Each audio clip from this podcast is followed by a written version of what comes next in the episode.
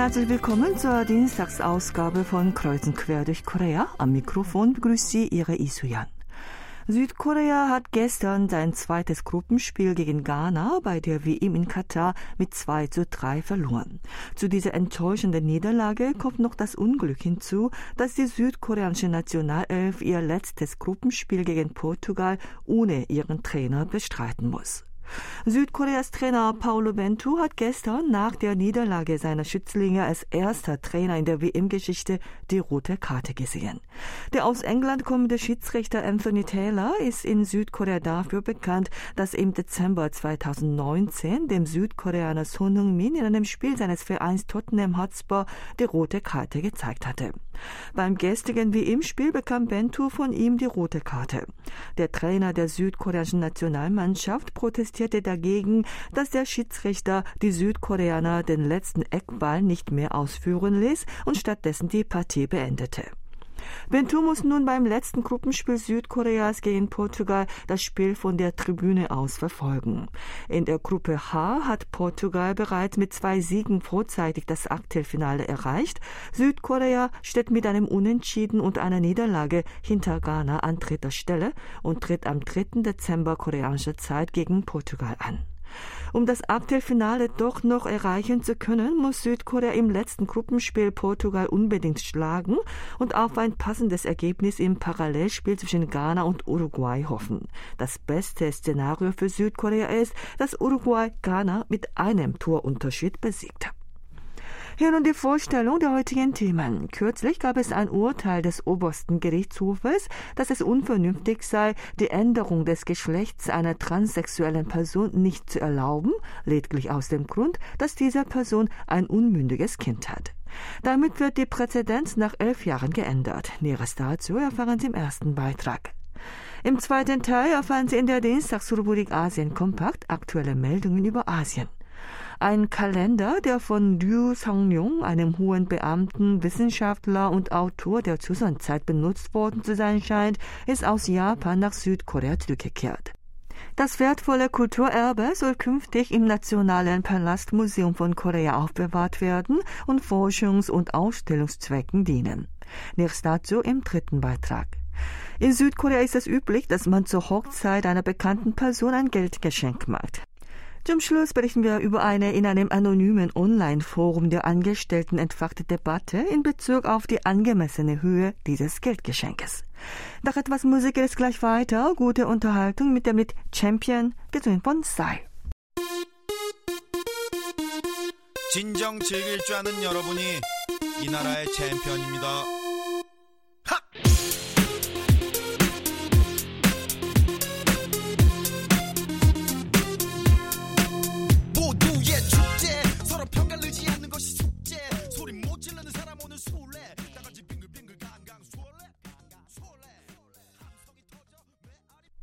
Der oberste Gerichtshof Südkoreas urteilte, dass es unvernünftig sei, die Änderung des Geschlechts einer transsexuellen Person nicht zu erlauben, mit der Begründung, dass diese Person ein unmündiges Kind hat. Damit ist das maßgebende Urteil nach elf Jahren geändert. Ein Mann, der 2013 auf eine Geschlechtsidentitätsstörung diagnostiziert wurde, ließ sich 2018 scheiden und einer geschlechtsangleichenden Operation unterziehen und lebte als eine Frau. Die Person bekam 2012 ein Kind und war im Familienregister als Vater bzw. Mann verzeichnet. So beantragte sie später die offizielle Änderung ihres Geschlechts von Mann zur Frau. Das Gericht nahm aber den Antrag nicht an und führte ein Präzedenzurteil des obersten Gerichtshofes als Grund dafür an. Die Große Kammer des obersten Gerichtshofes hatte im Jahr 2011 entschieden, dass die Änderung des Geschlechts einer transsexuellen Person nicht erlaubt werden kann, wenn sie ein unmündiges Kind hat. Daraufhin lautete bei dem neulichen Fall das Urteil in der ersten und zweiten Instanz, dass die Änderung des Geschlechts nicht erlaubt werden kann, weil das unmündige Kind einseitig mit der Situation konfrontiert ist, dass der Vater von einem Mann zu einer Frau wird, sodass das Kind dadurch seelisch belastet werden kann. Würde die Änderung des Geschlechts erlaubt, wird das Geschlecht des Vaters im Familienregister von Mann zu Frau geändert, sodass die Eltern des Kindes die Form einer homosexuellen Ehe annehmen. Wenn das unmündige Kind dieses Familienregister in der Schule abgibt, besteht die Gefahr, dass das Kind in der Schule diskriminiert oder Opfer von Vorurteilen werden kann. Ein unmündiges Kind in einem sensitiven Alter der Frage der homosexuellen Ehe auszusetzen, sei nicht anders, als man sich der Verantwortung als Erziehungsberechtigte entzieht. Berücksichtigt man die negative Auswirkung auf das Wohlergehen des Kindes, sei es vernünftig, dem Antrag auf die Änderung des Geschlechts nicht stattzugeben. Der oberste Gerichtshof hat aber nun das Urteil der Vorinstanz widerrufen und den Fall an das Familiengericht Seoul zurückverwiesen. Das Urteil des obersten Gerichts lautete, auch Transsexuelle hätten das Recht, auf der Grundlage der eigenen sexuellen Identität ihre Persönlichkeit zu entwickeln und als gleiche Mitglieder der Gesellschaft nach Glück zu streben. Wenn man ihnen die Änderung des Geschlechts nicht erlaubt, weil sie ein unmündiges Kind haben, wären sie dazu gezwungen, ein widersinniges Leben zu leben. Die große Kammer besteht aus 13 Richtern und wird vom obersten Richter geleitet. Sie kommt zusammen, wenn die einem Fall zugewiesene kleine Kammer bestehend aus vier Richtern keinen Konsens erzielen kann oder die Notwendigkeit besteht, ein richtungsweisendes Urteil zu ändern. Die große Bank kann Entscheidungen mit einfacher Mehrheit treffen. In dem konkreten Fall war lediglich einer von zwölf Richtern gegen die Entscheidung.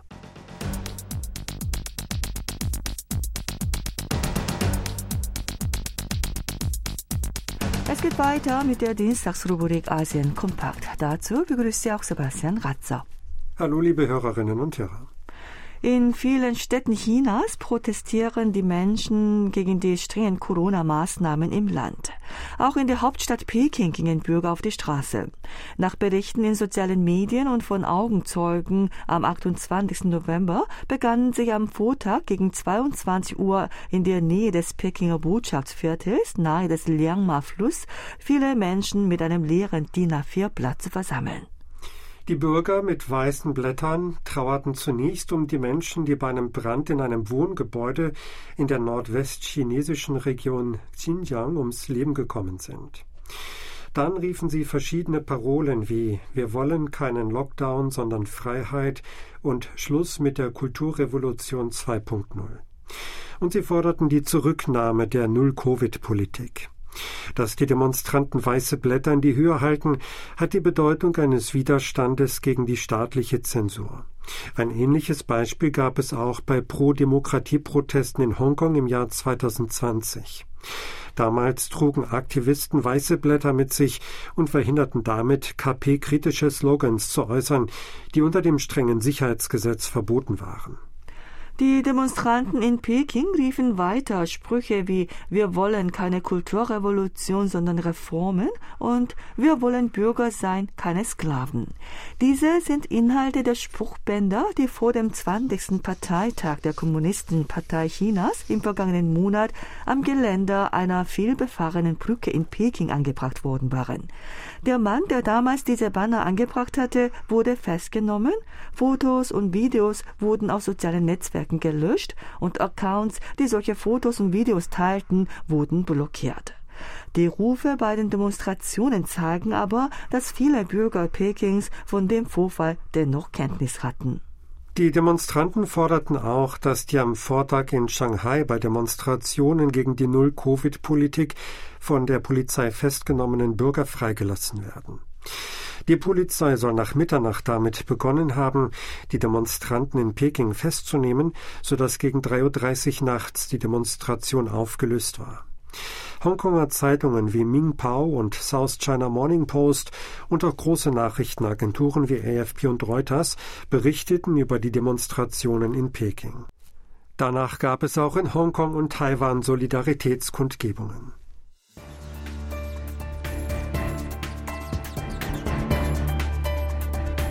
Taiwan beendet zum 1. Dezember die Maskenpflicht für den Außenbereich.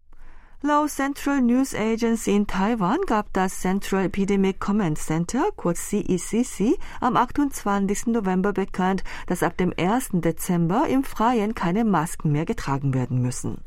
Für den Innenbereich gilt die Maskenpflicht aber weiter, so dass man beim Ausgehen immer einen Mundschutz dabei haben muss. Bei der Nutzung von öffentlichen Verkehrsmitteln oder in Innenräumen von Schiffen oder Flugzeugen müssen immer Masken getragen werden. Das CECC überprüfe aber für Großveranstaltungen im Freien wie zum Jahresende oder zu Silvester, bei denen Tausende von Menschen zusammenkommen können, auch im Freien eine Maskenpflicht zu beschließen. Den Menschen mit chronischen Krankheiten oder Atemwegserkrankungen wird empfohlen, an stark frequentierten Orten auch im Freien Masken zu tragen, da die Zahl der Neuinfektionen immer noch über der Marke von 10.000 am Tag liege. Am 28. November gab es in Taiwan 10.659 Neuinfektionen und 41 Corona-Tote. Taiwan hat etwa 23 Millionen Einwohner. Die angehäufte Zahl der Corona-Infizierten liegt bei rund 8,3 Millionen und 14.276 Personen sind bisher an Covid-19 gestorben.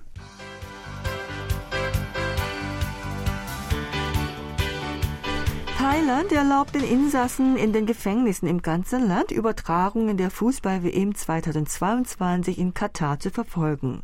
Laut Bangkok Post hat das Department of Corrections am 28. November mitgeteilt, dass es Insassen erlaubt wird, WM-Übertragungen anzusehen. Die Behörde hoffe, dass die Entscheidung die Insassen dazu ermutigen mag, mehr auf Bewegung und Sport zu achten. Die Behörde erwartet auch, dass solche Aktivitäten einen Beitrag dazu leisten können, die Spannungen unter den Insassen seit der Corona-Pandemie abzubauen und das Verhalten der Insassen zu verbessern. Die Live-Übertragungen können die Insassen bis 21 Uhr verfolgen. Videos späterer Spiele werden am nächsten Tag zur Verfügung gestellt. Die Behörde teilte auch mit, dass sie den Insassen als Neujahrsgeschenk Besuche von Verwandten erlauben will. In Bezug auf die Verfolgung der WM-Spiele machte die Behörde jedoch zur Bedingung, dass Wetten und lautes Anfeuern nicht erlaubt seien. Thailand ist in der WM-Vorrunde ausgeschieden und nimmt an der Endrunde in Katar nicht teil. Jedoch grassieren in Thailand aufgrund des großen Interesses an den WM-Spielen Glücksspiele. Die thailändische Polizei teilte mit, dass seit der WM-Eröffnung 3179 Personen wegen auf die WM bezogener Glücksspiele festgenommen wurden. Allein am vergangenen Wochenende wurden 653 Personen festgenommen. Das war's wieder mit Asien Kompakt. Vielen Dank fürs Zuhören und tschüss bis nächste Woche.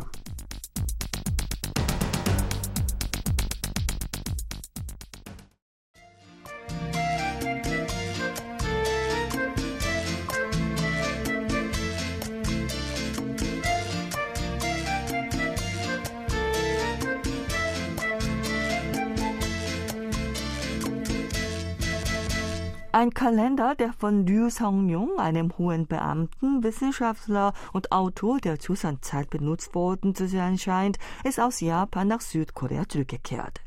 Der von 1542 bis 1607 lebte, war zur Zeit des durch Japans Invasion in Chusan ausgebrochenen Imjin-Krieges von 1592 bis 1598 der Premierminister Chusans und ist auch als der Autor des Buches Jingbirok bekannt, in dem er seine Erfahrungen mit diesem Krieg schildert. Dass der Kalender große Aufmerksamkeit auf sich zieht, ist vor allem deswegen, weil es nur wenig auf Liu bezogene Erbstücke gibt und weil es in dem Kalender Passagen über Admiral Yi Sun-shin gibt, der in dem Krieg eine entscheidende Rolle zur Abwehr der Invasion gespielt hatte. Das Kulturgüteramt und die Stiftung für koreanisches Kulturerbe im Ausland gaben kürzlich bekannt, dass sie den Kalender im vergangenen September ins Land gebracht haben. Es handelt sich dabei um einen Buchkalender namens Tetongnyok, der früher im Alltag und für die Landwirtschaft nützliche Dienste leistete und auch einem Tagebuch ähnlich war, weil man neben dem Datum auch persönliche Termine und Gedanken aufschreiben konnte. Der aus Japan zurückgekehrte Buchkalender besteht einschließlich des Titelblattes aus insgesamt 16 Seiten und stammt aus dem Jahr 1600. Der Tetongnyok genannte Kalender wurde im Jahr 1370 unter König Kungmin des Kurierreiches ins Land eingeführt und rund 280 Jahre lang benutzt. Davon gibt es aber nicht viele Exemplare im Land und es ist das erste Mal, dass ein Tetongnyok-Kalender aus dem Jahr 1600 entdeckt worden ist. Der Kalender ist 20 cm breit und 38 cm lang, damit etwas länger als ein DIN A4-Blatt. Darin sind das Wetter des Tages, Termine und Krankheitssymptome und verschriebene Gegenmittel in schwarzer und roter Tuschschrift notiert. Es gibt zu insgesamt 203 Tagen geschriebene Texte und die Zahl der darin erwähnten Personen liegt bei etwa 190. Das Kulturgüteramt erklärt, das Amt habe die Schrift, die in den Texten erwähnten Personen und Ereignisse überprüft und mit der Chronik von Du Songyong verglichen und sei zu dem Schluss gekommen, dass die Eintragungen im Buchkalender mit höchster Wahrscheinlichkeit von ihm persönlich mit der Hand geschrieben worden waren. Der Kalender ist in der Hinsicht, dass sie ein von Ryu Song-jung hinterlassenes Dokument ist, der zur Zeit des Imsen-Krieges auch als militärischer Stratege eine wichtige Rolle gespielt hatte, von besonders großer Bedeutung. Auch hinsichtlich des darin enthaltenen Inhaltes besitzt das Erbstück einen großen historischen Wert. Auf dem Deckblatt aus Papier, mit dem der Kalender provisorisch gebunden worden zu sein scheint, sind insgesamt 83 Schriftzeichen zu finden. Es handelt sich dabei um eine Schilderung der Lage, in der Admiral Yi Sun-shin in der letzten Seeschlacht im Krieg gegen die japanischen Invasoren im Jahr 1598 fiel. Ein Beamter des Kulturgüteramtes erklärt, dass das provisorische Deckblatt von Liu Song-nyong persönlich geschaffen worden zu sein scheine. Es sei zu vermuten, dass das ursprüngliche Deckblatt im Jahr 1600 verloren ging und Liu Song-nyong ein früher von ihm mit Notizen versehenes Blatt Papier provisorisch als Deckblatt benutzt haben muss. Dieses Blatt Papier sei dem Papier, das für sein Buch Tsingbiroch verwendet wurde, ähnlich. Für das Buch seien viele Papierblätter verwendet worden, die auf einer Seite bereits beschriftet waren. Der Buchkalender enthält auch mehrere Angaben zu damaligen öffentlichen Ereignissen, auch Anleitungen zur Herstellung von Alkoholgetränken wurden aufgeschrieben. Die Dokumente und verschiedene historische Materialien, die die Stammfamilie von Liu Song-nyong im Besitz hatte, sind alle zum staatlichen Schatz bestimmt worden. Dazu gehören auch sechs Tetongnyok-Kalender, einen aus dem Jahr 1600 gab es darunter aber nicht. Den nun nach Korea zurückgekehrten Kalender von Liu hatte vor zwei Jahren ein Japaner bei einer Auktion erworben.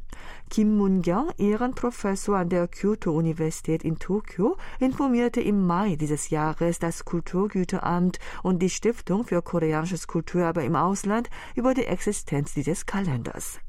Wie der Kalender nach Japan gelangt war, ist nicht genau bekannt. Die Stiftung beauftragte einen koreanischen klassischen Philologen mit der Übersetzung der Texte im Kalender. Für den Kauf des Kalenders wurden Finanzmittel aus dem Lotteriefonds verwendet.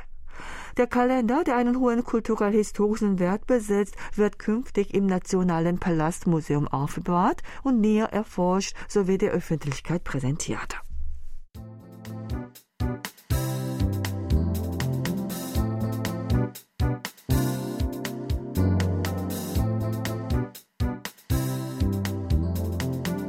Was ist die angemessene Höhe des Geldgeschenkes für die Hochzeit eines Freundes, Kollegen oder Bekannten? Es gibt keine feste Regel dafür und deshalb kann die Norm je nach Personen unterschiedlich sein. Daher kommt es auch nie manchmal dazu, dass die beschenkte Person etwas unzufrieden damit ist und der Schenkende etwas verlegen wird. Kürzlich sorgte ein Eintrag in einem anonymen Online-Forum der Angestellten mit dem Namen Blind diesbezüglich für heftige Diskussionen. Am 21. November war in diesem Forum eine entsprechende Erfahrung eines Angestellten zu lesen. Der Verfasser des Eintrags schrieb, dass er am Vortag für die Hochzeit eines älteren Kollegen 50.000 Won, etwa 37 Dollar, geschenkt habe und fragte, ob er was falsch gemacht habe denn der Kollege habe ihn gefragt, ob der Betrag stimme und habe indirekt seine Unzufriedenheit geäußert. Er sei wiederum mit dem Verhalten des Kollegen unzufrieden, denn er sei mit dem Kollegen gar nicht so eng befreundet und habe aus Höflichkeit an der Hochzeitsfeier teilgenommen. Diesem Eintrag wurden fast 300 Kommentare angehängt und anhand der entsprechenden Diskussion konnte man einen Einblick in die Gedanken der Koreaner zur Norm für das Hochzeitsgeldgeschenk und zur entsprechenden koreanischen Kultur nehmen. Viele meinten, dass zurzeit 100.000 Won der gängige Marktpreis für das Hochzeitsgeldgeschenk sei. Zurzeit gäbe es kaum noch Menschen, die 50.000 Won schenken. Dass der Betrag des zur Hochzeit gemachten Geldgeschenkes verglichen mit früher gestiegen ist, scheint auch mit den gestiegenen Preisen für das Hochzeitsessen zu tun zu haben. Der Verfasser des Eintrags schrieb, dass das Festessen bei der Hochzeit seines Kollegen 88.000 Won pro Person gekostet hatte. Er habe zwar vorher nicht wissen können, was das Essen kostet, aber selbst wenn er es gewusst hätte, hätte er nicht mehr als 50.000 Won geschenkt. Viele waren auch der Meinung, dass es unter Berücksichtigung des Essenspreises eine allgemein übliche Regel sei, dass man für die Hochzeit 100.000 Won schenkt, wenn man an der Feier teilnimmt und auch zum Essen bleibt. Wenn man nicht an der Hochzeitsfeier persönlich teilnimmt und nur das Geld geschenkt macht, wären auch 50.000 Won in Ordnung. Im Gegensatz dazu gab es auch viele, die der Ansicht waren, dass 50.000 Won durchaus reichen, wenn nicht ein Freund oder ein enger Bekannter, sondern ein Kollege aus der Firma heiratet. Niemand habe den Kollegen dazu gedrängt, in einer Hochzeitshalle mit Festessenspreisen von 88.000 Won pro Person zu heiraten. Einer meinte, als er heiratete, kostete das Festessen 70.000 Won pro Person. Er war aber einem jungen Mitarbeiter von derselben Abteilung dankbar dafür, dass er an der Hochzeitsfeier teilnahm und 50.000 Won schenkte, um ihm zur Hochzeit zu gratulieren. Er sei sehr dankbar dafür gewesen, dass der junge Kollege sich die Zeit nahm und an der Feier teilnahm. Es gab aber auch viele, denen zufolge das Geldgeschenk mindestens etwas höher sein muss als der Essenspreis. Andere meinten wiederum, dass der Essenspreis nicht die Norm für die Höhe des Geldgeschenks sein darf. Es gibt derzeit viele, die ihre wegen der Corona-Einschränkungen verschobene Hochzeitsfeier nachholen. Wegen der steil nach oben gekletterten Preise sollen auch die Preise des Hochzeitsessens drastisch gestiegen sein. In den Fünf-Sterne-Hotels in Seoul soll das Hochzeitsessen für die Gäste verglichen mit dem Vorjahr um 30 bis 40 Prozent gestiegen sein und damit mehr als 150.000 Won, rund 112 Dollar pro Person kosten. Auch in gewöhnlichen Hochzeitshallen in reichen Vierteln in Seoul südlich des Han-Flusses soll es kaum noch Einrichtungen geben, in denen das Hochzeitsessen weniger als 50.000 Won pro Kopf kostet.